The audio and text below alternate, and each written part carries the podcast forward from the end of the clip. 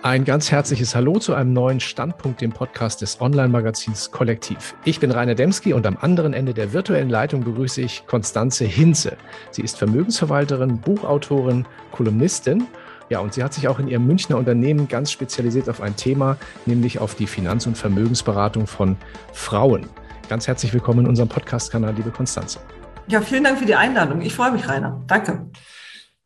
Ich habe mir mal ein bisschen aktuelle Zahlen angeschaut. Wenn es so um die Geldanlage an der Börse geht, sind Frauen ganz offenbar immer noch etwas zögerlicher als Männer unterwegs. Nach Zahlen des Deutschen Aktieninstituts besaßen nämlich im Jahr 2020 3,8 Millionen Männer, aber nur 1,6 Millionen Frauen Aktien. Bei Fonds und ETFs ähnlicher Abstand würde ich jetzt mal so sagen, da waren es 5,9 Millionen Männer und 3,5 Millionen Frauen. Woran liegt das eigentlich? Mhm.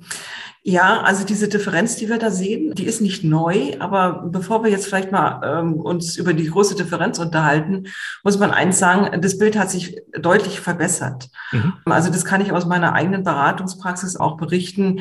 Frauen sind sehr viel interessierter auch an, an diesen Themen, an Kapitalmarktthemen. Aber mhm. natürlich, ich, ich gebe dir recht, es ist immer noch, ich sag mal so, ein gewisses Unbehagen, was auch sicherlich an manchen mangelnden Informationen liegt, an mangelnden Kenntnissen und Fertigkeiten.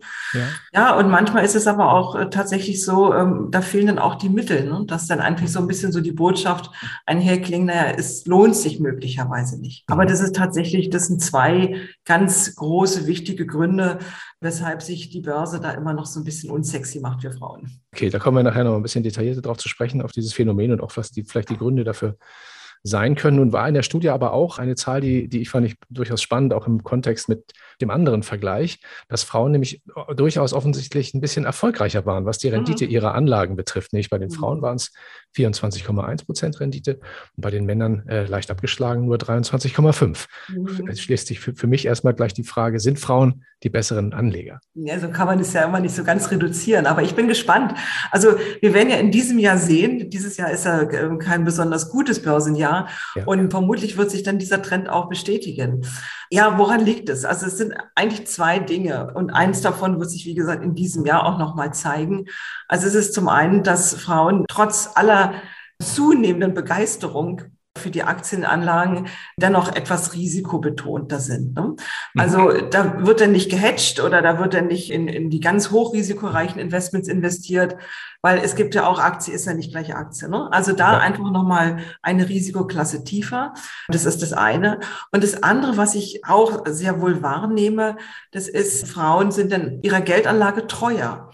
Also wenn da mal eine Entscheidung gefallen ist, dann bleiben Sie dieser Geldanlage auch, geben mir ein bisschen mehr Zeit, sind vielleicht auch ein bisschen zuverlässiger, nachsichtiger auch. Und dieses ständige Hin und Her, trotz aller guten Konditionen, die wir mittlerweile ja auch bei Direktbanken vor allem ja. sehen, bleibt da am Ende doch was hängen, ob es Gebühren sind oder Spread. Und, ähm, und der ist da einfach nicht der Fall. Ne? Also Frauen sind da doch etwas, ich sag's mal, stabiler. Ach so, das heißt, die fummeln nicht so oft rum an ihrem Depot, willst ja, du damit das sagen? Man, das ist so vielleicht so, kann man es okay. vielleicht beschreiben. Okay. Nun ist ja auch so ein kleiner Widerspruch dabei, wenn man sich so ein bisschen andere Statistiken auch anschaut. Dann sind Frauen zumindest, zeigen das ja auch gewisse Untersuchungen, ganz klar äh, definitiv Finanzentscheider. Ne? Also Frauen mhm. treffen weltweit rund 80 Prozent zum Beispiel aller Kaufentscheidungen. Mhm. Meist managen Frauen dabei ja auch, sagen wir mal, Ausgaben anderer Menschen, wie vom Ehepartner oder von der Familie oder so, und nicht ihre eigenen. Ist da nicht ein Widerspruch drin? Ja, also, also definitiv, da ist ein Widerspruch drin, weil das klingt natürlich immer erstmal ganz toll, ne, wenn das Frauen für 80 Prozent aller Kaufentscheidungen zuständig sind. Man muss natürlich differenzieren. Also Kaufentscheidung, das ist, da geht es um Konsum, Ausgaben, mhm. Kons Konsumentscheidungen. Und nun mag man vielleicht ein Auto oder ein Haus oder eine große Küche nochmal als für ein größeres Konsumgut bezeichnen. Aber es ist tatsächlich so, das Haushaltsbudget, ne, das erleben, kennen wir auch von unseren Großmüttern und Müttern, das war immer so ein bisschen unter der Hand vom Haushaltsmanager. Gut, und wer war der Haushaltsmanager? Das war dann einfach ja. die Frau. Ne? Und in der Corona-Phase muss man auch ehrlicherweise sagen, da gab es auch noch mal so ein Stückchen so eine Rolle rückwärts. Ne? Also mhm. die Frauen haben da tatsächlich so mal so ein, ich sag mal, in ihrer Gänze auch einen Rückschritt gemacht. Ne? Also viel Hausarbeit, viel Familienarbeit ist auch an der Frau hängen geblieben. Ja. Aber nochmal um das Thema mit den Konsumausgaben. Also das sind die einen Ausgaben, aber die anderen Ausgaben, die dann sag mal, auch mit dem Thema Macht und Gestaltungsspielraum verbunden sind, nämlich Investitionen. Das ist eine andere Kategorie von Geld ausgeben. Ne? Ja. Da muss man einfach sagen, da erleben wir noch alte Rollenmuster oder andersrum ausgedrückt, dieser ganze Bereich so von Frauen gründen, Frauen sind Unternehmerinnen, das hat sich verbessert, ist gar keine Frage. Da gibt es gute Netzwerke, gute Unternehmen, aber da hängen wir, also unser Geschlecht hängt dem eigentlich immer noch ein bisschen, doch ein bisschen hinterher. Mhm. Ja, und das ist natürlich jetzt, um vielleicht auch nochmal so einen Bogen auch zu dieser ersten oder zweiten Frage zu spannen. Ja. Wenn Frauen nur die Verantwortung für das kleine Geld haben, ne, dann ist natürlich immer so die Frage, wo kommt denn die große Fantasie hier für das große Geld, ne, für die großen Investitionen? Und da ist, wir werden es ja sicherlich noch im Laufe unseres Gesprächs nochmal drauf kommen, da ist tatsächlich eine Beratung gefragt. Ne? Ja. Und das kann, das kann ein Finanzberater sein, natürlich, dafür stehe mhm. ich. Das kann aber auch ein guter Banker sein, eine gute Versicherungsmakler, also alles Mögliche. Ne? Mhm. Okay. Baut ein bisschen auch die Brücke zur nächsten Frage, die da vielleicht nochmal ein bisschen tiefer reingeht in das mhm. Thema. Es gibt nämlich eine Studie von BlackRock, die ist auch noch nicht so alt, die hat herausgefunden, dass viele Frauen, die befragt wurden, in dem Fall rund 41 Prozent, vor Geldanlagen deswegen zurückschrecken, weil sie sich nicht gut genug informiert, also nicht sicher mhm. genug offensichtlich fühlen. Andere wiederum, das hattest du vorhin schon angesprochen, haben die Selbsteinschätzung, das Einkommen, das sie haben, reicht vielleicht nicht aus, um, um mhm. überhaupt was auf die hohe Kante zu genau, legen. Ja. Das begegnet dir offensichtlich auch in deiner ja, Beratungspraxis. Ja, also ab, absolut. Lass mich gleich auf den zweiten Teil der Frage beantworten. Das ist ja im Grunde genommen das Dilemma von Berufsanfängern. Ne? Also das ist, die fangen ja bei Null an, ja. haben auf der einen Seite tausend Konsumwünsche und auf der anderen Seite begegnet ihnen dann schon die Eltern, der Berater, wer auch immer, die Beraterin mit dem Thema Altersvorsorge. Ne? Also da ist ja, wo sollst du da anfangen? Ne? Und wenn es um das Thema Altersvorsorge geht, das ist ein langfristiges Investment.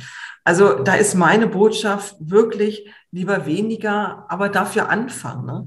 Also wenn so ein Prozess erstmal am Laufen ist, weil ein Ergebnis auch einer Studie, und in diesem Fall ist es JP Morgan, also sozusagen der Kollege von BlackRock, ist eben auch, wenn Frauen einen Finanzplan haben, dann sparen sie auch.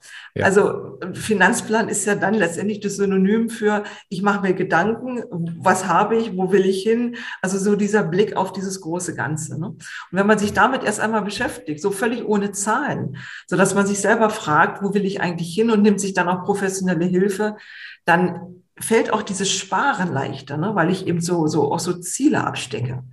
Ne? Also das ist zu diesem Thema mit dem kleinen Geld. Also wie gesagt, lieber, lieber weniger, ja, aber dann trotzdem früher anfangen. Ne? Ja, ja. Das zweite war, und das ist jetzt tatsächlich, das ist jetzt ein sehr schwieriges Feld. Da muss man so ein bisschen aufpassen. Da geht es ja um das Thema, sie fühlen sich nicht informiert. Ne? Frauen mhm. fühlen sich nicht informiert. Da möchte ich jetzt mal gerne eine Lanze für die Finanzmedien brechen.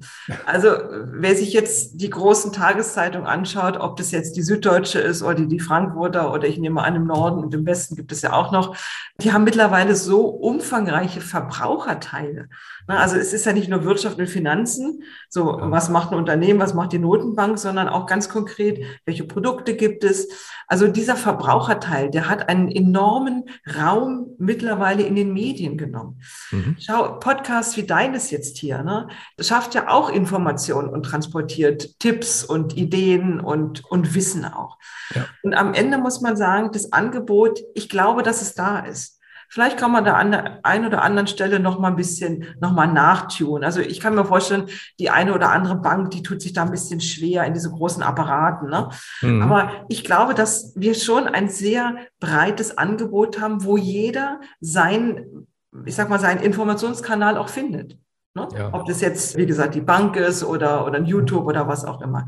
Unabhängig davon, klar, man muss immer wissen, welche Quellen das sind. Aber am Ende ist jeder dazu selber auch ein Stückchen aufgerufen zu sagen, okay, das schaue ich mir jetzt einfach mal an. Mhm. Also so der erste Schritt, ich glaube, ist immer so die Frage, weil man muss mal aufpassen, dass man die Schuld hin und her schiebt. Aber so ein erster Schritt, von wem kann der jetzt kommen? Ne? Meistens kommt er tatsächlich von den Eltern. Ne? Das mhm. ist so meine Erfahrung bei den jungen Leuten. So nach dem Motto, geh da mal hin, hör dir das mal an. Und ansonsten, ja, ja, Augen auf, bisschen so im Umfeld umhorchen. Ne? Ja, also das, ich meine, dazu gehört ja auch, dass man das Problem erstmal überhaupt verstanden hat, um das es mhm. da geht. Also je jünger man ist, ist man vielleicht unter die Distanz zum, du hast das Thema Altersvorsorge angesprochen, das ist ja ein ganz, ganz wichtiger Faktor, insbesondere auch für Frauen, weil da biometrisch ja auch nochmal andere Dinge ins Feld mhm. geführt werden unter Umständen, wie, als, als es beim, wie es bei Männern ist. Und es gibt vielleicht eine ja. Kinderpause oder sowas. Gibt es ja auch viele Zahlen und Studien darüber, dass eben das Thema Altersarmut oder sagen wir mal, oder auch das, was man im Alter zur Verfügung hat, eben bei Frauen noch ein gravierenderes Problem sein kann Mhm. als es oft bei Männern der Fall ist. Ist ja, ja so. Ne? Ja, absolut. Also genau so ist es. Und weil du das gerade gesagt hast, ich meine, ein Schuld, ich weiß nicht, wie ich das ist sicherlich auch die Politik vermittelt immer das Gefühl, also gerade in den letzten Jahren, dass für alle Probleme schaffen wir schon irgendwelche, weiß ich, Sonderetats, äh, staatliche Lösungen. Genau, eine staatliche Lösung, genau. Ne? Und damit erstickt man natürlich auch gewisse Initiativen im Keim, ne? Ja. Weil man immer so das Gefühl hat, naja, irgendeiner ist schon da, der mich retten wird. Tatsächlich ist es aber nicht so. Oder andersrum ausgedrückt, die Art der Rettung ist nicht das, was ich mir, wie ich mir mein persönliches Alter auch wünsche. Ne? Und da ist tatsächlich auch vielleicht nochmal so ein bisschen die, die Politik oder vielmehr die politischen Medien auch nochmal gefordert, da auch nochmal wirklich Klarheit zu schaffen. Ne? Ja. Gut, da gehört auch ein bisschen Ehrlichkeit dazu. Ne? Müsste die ja. Politik sich natürlich eingestehen, dass die Blümsche Aussage, die Rente sei sicher, dann doch genau. irgendwann vielleicht heute nicht mehr so ganz. Ganz genau, gilt. genau, genau. Ja. Über die lächeln ja Politiker heute ja auch, ne? richtig, über ja. diese. Aber auf der anderen Seite, die, sie tun ja auch nicht wirklich etwas, um das auch, also wie soll ich sagen, zu lösen auch. Ne? Ja. Das ist insofern, also die, die junge Generation genauso, also die jetzt auch Altersvorsorge betreiben müssen, wobei im Grunde ist es nahezu jeder, ne? nur auf eine mhm. andere Art und Weise. Ne? Der, der kurz vorm Ruhestand, der hat andere Vorsorgemaßnahmen zu treffen als der, der am Berufsleben steht. Aber da dieses auch so wirklich so seitens der Politik nochmal viel stärker nach außen zu tragen und dass eben die deutsche Rente, so toll das auch ist im internationalen Vergleich, aber sie ist eben nicht das rundrum sorglos Paket. Nee, na klar nicht. Genau. Wobei wir natürlich in der Branche da auch einen Auftrag haben, ne? insbesondere eben auch, wie in deinem Fall, die beratenden Berufe, also da, da viel mhm. Aufklärung zu tun. Da machst du ja auch viel, du hast ja auch ein Buch geschrieben zu dem Thema, hat, ähm, mhm. hatte ich gesehen. Ne? Wie, ja. Mittlerweile sind es drei geworden, aber jetzt ist dann nochmal Feierabend. okay, alles klar. Ich würde gerne nochmal zu diesem, zu, zu, diesem Ursprungsthema zurückkommen, Frauen und Männer bei der Geldanlage und vielleicht auch im, im Umfeld von Finanzberaten. Berätst du eigentlich auch Männer? Ja, Schon, ja, ne? also schon tatsächlich von Anfang an. Also wir haben jetzt aktuell im Kundenstamm so ungefähr 25, 30 Prozent Männer. Okay. Die kommen tatsächlich über Empfehlung. Ähm, von den Frauen. Von den Frauen, ja, na klar. und sie kommen, ja, weil es teilweise Ehepartner sind oder Geschwister, also so, ja. so entdecken uns dann Männer dann auch. Ne? Mhm. Genau, also da ist die Tür nicht verschlossen. okay. Worin unterscheidet sich denn genau eine, eine gute Finanzberatung für Frauen von der für Männer? Was musst du anders mhm. machen, wenn du mit einem Mann sprichst oder mit einer Frau? Ja, also es sind echt zwei spannende Fragen in deiner Frage. Und zwar die eine ist, was ist eine gute Finanzberatung? Das würde ich gerne erst so isoliert mal beantworten. Weil eine gute Finanzberatung hat eigentlich ja keine Unterschiede. Ne? Also die ist für jedermann gleich gut. Im Grunde genommen muss eine gute Finanzberatung, klar, sie muss kompetent sein, sie muss auf dem aktuellen Wissens- und Rechtsstand auch ruhen. Ich glaube auch, dass ein Stückchen Erfahrung gar nicht so schlecht ist. Das kann ich jetzt ähm, mit, mit, mit Erfahrung auch sagen. Na, und sie muss auch sich mit dem Menschen beschäftigen, so auf Augenhöhe beraten.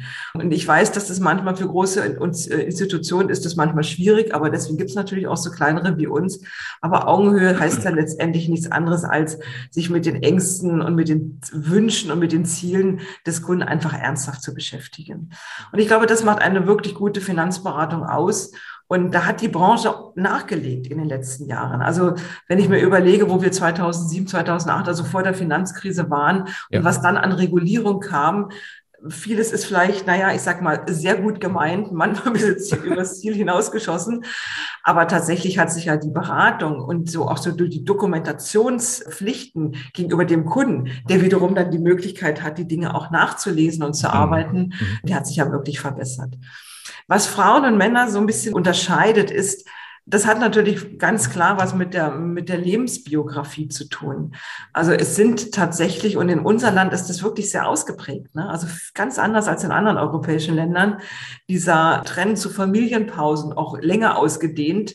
Das gibt es ja in dieser Reihenform bei den, sag mal, westlichen Industrieländern ja, ich müsste es lügen, aber schon sehr stark bei uns. So, und das reißt natürlich Lücken in die Erwerbsbiografie, in die Rentenbiografie, also letztendlich in alles. Und, und dann haben wir in Deutschland eben noch diese die Besonderheit mit den Steuerklassen, ne, Steuerklassen 4, 4 und diese ganze Thematik. Also da sind ein paar Dinge, wo ich eine Frau auch anders berate, im Sinne von, guck mal, passt da mal auf. Ne? Was ist, wenn dann? Also wir reden da schon so ein bisschen über Szenarien, die dieser Frau, wenn die eben einfach sich für eine Familienpause entscheidet, was da einfach passieren kann. Ne? Mhm. Und es gibt so ein paar Themen, so zum Beispiel so wie Versorgungsausgleich, Güterstand. Natürlich trifft es für den Mann gleichermaßen, aber für den hat es nicht so ein, ich will mal sagen, so eine Dringlichkeit. Und Männer sind sportlicher unterwegs, um das ganz einfach mal auszudrücken. um häufiger an ihrem Depot rum, habe ich vorhin gelernt, genau. Worauf legen denn aus, aus deiner Sicht, also wenn wir mal aus der Brille deiner Klientinnen mhm. schauen, mhm. worauf legen Frauen den ganz besonderen Wert, wenn es um Geld und Finanzen geht? Weil das vorhin äh, fand ich lustig, dass du es auch so angesprochen hast, wenn Frauen, du hast irgendwie so sinngemäß gesagt, wenn Frau einen Plan hat, ja, mhm, mhm dann mhm. kommt sie ins Handeln, dann geht's los. Ja, also ist, genau. ist das, gibt es da noch mehr? Ja, also dieses mit dem Plan, da stoße ich da, also da stoße ich sie schon rauf. Ich meine, das ist ja auch letztendlich ein Ausdruck dieser klassischen Selbstauskunft oder WPHG-Bogen, wie es bei uns in der Branche ja auch heißt. Ne? Das ist ja so ein bisschen dieser Blick aufs große Ganze. Ich denke, Frauen fühlen sich dann wichtig, wenn sie immer eine Manövriermasse haben an Liquidität, die sie auch handlungsfähig macht. Also das ist ganz wichtig. Und dann muss es im Grunde genommen so Bausteine geben. So, das, also diese, diese klaren Strukturen aus Liquidität und Verfügbarkeit im Sinne von, ich bin jederzeit eben handlungsfähig.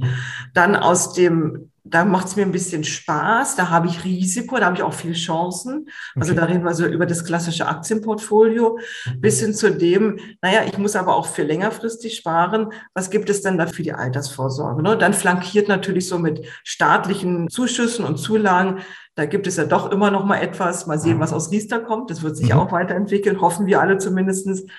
Und dieser ganze, dieser Blick aufs Ganze, der schafft Vertrauen und der schafft auch Motivation. Mhm. Und, ähm, und, und so gehe ich an die, äh, an, an die Themen heran. Mhm. Wenn jetzt Frauen so klar definierte Ansichten und Ziele haben, so wie du das Thema Transparenz und auch mhm. immer, immer zu wissen, woran man ist, wenn es also mhm. darum geht, ja, müsste dann nicht auch der Markt produktseitig viel mehr machen? Oder anders gefragt, gibt es eigentlich auch Finanzprodukte ganz speziell für diese Klientel, für Frauen? Und wenn ja, gibt es davon schon genug? Also ich halte gar nicht so sehr davon, von diesen Finanzprodukten für Frauen. Also es okay. gab mal, in den Urzeiten gab es da mal so, so wirklich, also ich sage es ganz einfach ausgedrückt, so wie rosa Ski, wie rosa wie gesagt, rosa Skier, ne? das ist, der Skier ist nicht okay, eine andere ja. Farbe, ne? aber ja. das ist es nicht, sondern es gibt tatsächlich Produkte, natürlich, also es gibt Beratungsweisen und es gibt Produkte, die sehr stark die Bedürfnisse und die Wünsche von Frauen ansprechen. Mhm. Wozu zum Beispiel ganz aktuell, also aktueller denn je auch die nachhaltigen Investments zählen. Ne? Genau. Also Klimawandel, soziale Gerechtigkeit, Energieeffizienz, Abfallbeseitigung oder Vermeidung, das sind Themen, die Frauen am Herzen liegen. Und, äh, und da hat die Branche, also da hat, die hat einen Riesenschub gemacht. Ob das jetzt versicherungsseitig ist, also gerade die großen Versicherer, die legen ja wirklich sehr, sehr viel Geld auch im Deckenstock mittlerweile nachhaltig an, ja. Ähm, als auch einzelne Produktlösen. Man kann Fondspolicen mit nachhaltigen Investmentfonds oder ETFs sich zusammenbauen. Ne? Also mhm. auch da, man kann da mitgestalten, genauso wie es im normalen Vermögensanlagebereich. Also da ist, hat sich ganz viel getan. Und das ist auch etwas, wo man Frauen auch abholt und mhm. was ihnen gefällt und was ihnen auch wichtig ist. Mhm. Und darüber hinaus, und deswegen ist dieses ganze Thema mit, so schön es auch ist, in, in Solaranlagen zu investieren oder in Windparks, das Thema Flexibilität, das ist tatsächlich ein ganz, ganz wichtiges. Was eigentlich ein richtig tolles Ding ist für die Riester- und Rürup-Rente, gut, die Rürup, die ist ja außen vor, das läuft ja alles bestens, aber es ist schade, dass die Riester-Rente ja so ein bisschen unter die Räder gekommen ist. Ich ja. war ein großer, oder bin immer noch ein großer Verfechter eigentlich davon. Ja, und als Nettotarif kannst du es vielleicht noch machen, ne? Also bei, ja, genau, bei dem so einen oder anderen Anbieter. Aber, Ganz genau so ist es. Ja, genau. Ja, bevor wir so ein bisschen auf der Zielgerade unseres heutigen Gesprächs nochmal ein bisschen in die mhm. Zukunft äh, blicken, würde ich, würde mich nochmal interessieren, wie kam es eigentlich bei euch im Unternehmen zu dieser Spezialisierung? Ah, ja, uns gibt es ja seit 1986 schon, also ganz, ganz lange. Wir waren die Ersten, die dieser Idee der Frauenfinanzberatung ein unternehmerisches Dach gegeben haben. Und ja, ich bin die Geschäftsführerin von Svea Kuschel und Kolleginnen. Und Svea Kuschel, es ist jetzt kein Kunstname, weil er so sehr kuschelig klingt, sondern die Svea Kuschel hat das Unternehmen gegründet. 1986 mhm. oder eigentlich war sie schon früher als Alleinkämpferin unterwegs und tatsächlich so wirklich aus der Idee heraus, dass der Mann keine Altersvorsorge ist. Also diese ah. Erkenntnis, mit der muss sich ja heute keiner Frau mehr kommen. Also da, da ernte ich ja wirklich nur ein müdes Lächeln. Aber diese Erkenntnis, die ist zu dieser Zeit, ist die eigentlich erst so richtig gereift. Ne? Mhm. Und, ähm, und aus dieser Idee heraus, da hat sich die Svea selbstständig gemacht. Mhm. Und im Übrigen auch in eigener Erfahrung, weil sie ein Frauenprodukt von einer Versicherung bekommen hat. Und es war was ganz Skurriles, ich weiß es gar nicht mehr ganz genau. Aber so, so, das war so ein bisschen die Geschichte dahinter. Okay, war auch noch eine ganz andere Zeit, ist ja auch schon, ganz genau, schon genau. ein paar Jahre her. Wir sind dieser Idee auch immer treu geblieben. Ne? Also Frauen stehen mhm. bei uns auch nach wie vor mit all diesen Themen, über die wir heute gesprochen haben, tatsächlich im Mittelpunkt. Ihr seid doch ein reines äh, Frauenteam, glaube ich, in der Beratung, ne? Ja, ganz genau, ganz ja. genau. Wir sind ein Frauenteam, haben uns aber dem Haftungsdach natürlich angeschlossen, wie das viele mhm. In unserer Branche machen. Und da konnte ich natürlich viele dieser Dinge, die weniger Freude machen, äh, Buchhaltung und Innenrevision, die könnte man dann auslagern und da sind dann auch ein paar Männer unterwegs. Sehr gut. Ja, wie angekündigt, äh, schauen wir noch ein bisschen in die Glaskugel. Wenn wir so ein bisschen in die Zukunft blicken, mhm. gibt es aus deiner Sicht so Trends und Entwicklungen, die du beobachtet hast? Du hast das Thema Nachhaltigkeit schon angesprochen. Und mhm. was würdest du dir für deine Zielgruppe oder deine Klientel für die Zukunft wünschen? Ja, also tatsächlich würde ich mir wünschen, dass am Thema staatlicher Unterstützung, also sowas wie Riester, diese Motivation, ich sag mal Anreizsystem, da würde ich mir tatsächlich wünschen, dass da nochmal etwas passiert. Und es ist ja immer im Gespräch diese Aktienrente, aber ich glaube, ich glaube, die ist schon seit 15 Jahren im Gespräch. Ich komme immer mit jeder neuen Regierung kommt die wieder und dann geht's ja immer, dann verläuft sich das immer irgendwie. Vielleicht kommt es ja diesmal doch. Also das wünsche ich mir tatsächlich, dass da nochmal von staatlicher Seite nochmal ein Anreiz äh, geschaffen wird. Dann, was ich sehe, bemerke, für gut heiße und mir wünsche, dass es weitergeht, das ist der Trend, dass wirklich auch immer mehr junge Frauen das Thema für sich erkennen und in die Hand nehmen. Und ich mhm. merke, also ich hatte heute wieder eine Anfrage von einem neu geschaffenen Frauennetzwerk eines Münchner Industrieunternehmens. Und naja, und dann such, werden natürlich Referenten gesucht. Dann geht es darum, also dieses Thema, dass sich viel mehr junge Frauen damit beschäftigen. Das, das finde ich sehr, sehr gut. Und ob das jetzt für die einen, ob die Selbstentscheiderin ist und, und einen ETF-Sparplan macht oder sich auch kompetent beraten lässt von einem unabhängigen Vermögensberater oder die Hausbank oder was auch immer, das ist dann egal. Und ich finde, dieses Wechselspiel ist schön, muss nicht immer in Konkurrenz und Bashen ausarten. Aber das würde ich mir tatsächlich wünschen, dass diese Vielfalt, die wir haben an Beratung, an Produkten, an Informationsquellen, an Pricings, dass das auch wirklich ja, wertgeschätzt und genutzt wird. Und zu guter Letzt wünsche ich mir noch mehr Frauen in der Finanzbranche. Das sind alles sehr, sehr gute Wünsche, finde ich. Schließe ich mich vollumfänglich an und ich hoffe mal, dass wir mit unserem heutigen Gespräch vielleicht auch einen kleinen Baustein dazu liefern können, dass all das dann irgendwann in Erfüllung geht. Vielen lieben Dank, Konstanze. Hat mir sehr viel Spaß gemacht. Dankeschön. Dir alles Gute und deinem Team. Ne? Bis dann. Dankeschön. Tschüss.